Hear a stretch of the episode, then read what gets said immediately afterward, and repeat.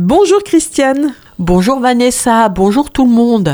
Aujourd'hui nous sommes le 16 juin et c'est la journée de l'électrosensibilité. Alors le développement et surtout l'augmentation des technologies sans fil risque de devenir un problème de santé majeur dans le long terme. Il y a un lien prouvé entre champs électromagnétiques, cancers et leucémie. Si l'on s'intéresse à des cancers rares comme des cancers du système nerveux central ou plus exactement au risque de gliome, un type de cancer particulièrement agressif du cerveau, celui-ci est fortement augmenté chez les utilisateurs de plus de 30 minutes par jour de téléphone portable. C'est ce que révèlent différentes études scientifiques. Or, si les ondes peuvent engendrer de telles tumeurs, le risque ne s'arrête pas là. Une nouvelle pathologie en cours d'accroissement d'indice nommé électrosensibilité est bien réelle et elle engendre des handicaps sévères à la vie de tous les jours pour les personnes qui en sont atteintes sans compter des maladies d'Alzheimer qui ne touchent plus seulement les personnes âgées, mais aussi des sujets jeunes, y compris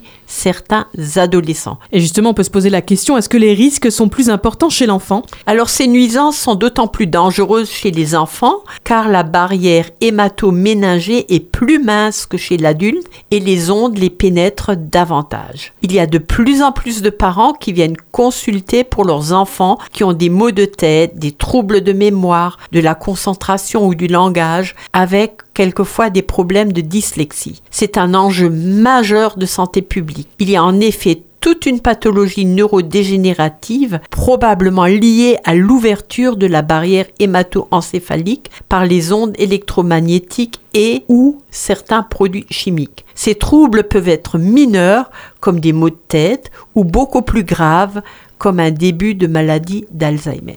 Alors, euh, l'électro-hypersensibilité, est-ce qu'il s'agit d'une vraie pathologie ou est-ce euh, psychologique? Alors, devant un nombre croissant de patients atteints d'électro-hypersensibilité, venus consulter le professeur Dominique Belpomme, cancérologue spécialisé dans la recherche sur les ondes électromagnétiques et les pesticides, ce dernier, avec l'aide de son équipe, a pu mettre au point un test de diagnostic qui repose essentiellement sur un échodoppler cérébral pulsé et sur des tests sanguins. Ceux-ci permettent de mettre en évidence une augmentation de certaines protéines de stress qui traduisent l'existence d'une souffrance cérébrale. Il s'agit de vrais malades. Le cancérologue certifie qu'il souffre d'un syndrome d'intolérance au champ électromagnétique. Par ailleurs, l'équipe du professeur Belpomme a mis au point un traitement qui permet de faire régresser les symptômes. Et que peut-on faire au niveau préventif? Alors, d'où la nécessité d'adjoindre à ce traitement des mesures de protection vis-à-vis des champs électromagnétiques. Cela impliquerait la création de zones blanches, alors que personne n'en veut de ces zones blanches. On veut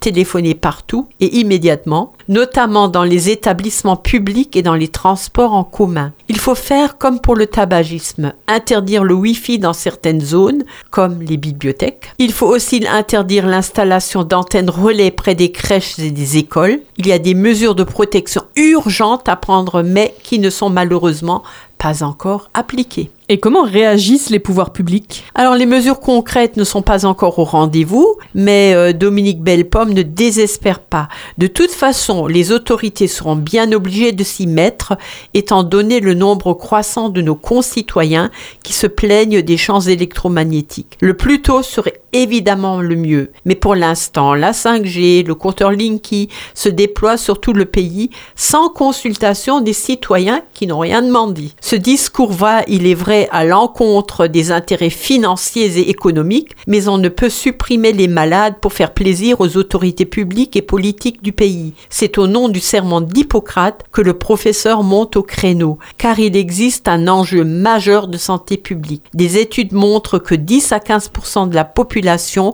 pourrait être atteinte par une intolérance aux champs électromagnétiques dans les 15-20 ans à venir. Il faudra un jour payer la facture si nous ne prenons pas les mesures de précaution et de prévention qui s'imposent dès maintenant. Merci beaucoup Christiane. Je vous rappelle que pour vous accompagner dans votre démarche de santé, Christiane Barbiche, naturopathe certifiée, vous reçoit ce rendez-vous au 06 36 00 92 81. À la semaine prochaine Christiane. À la semaine prochaine et aérez-vous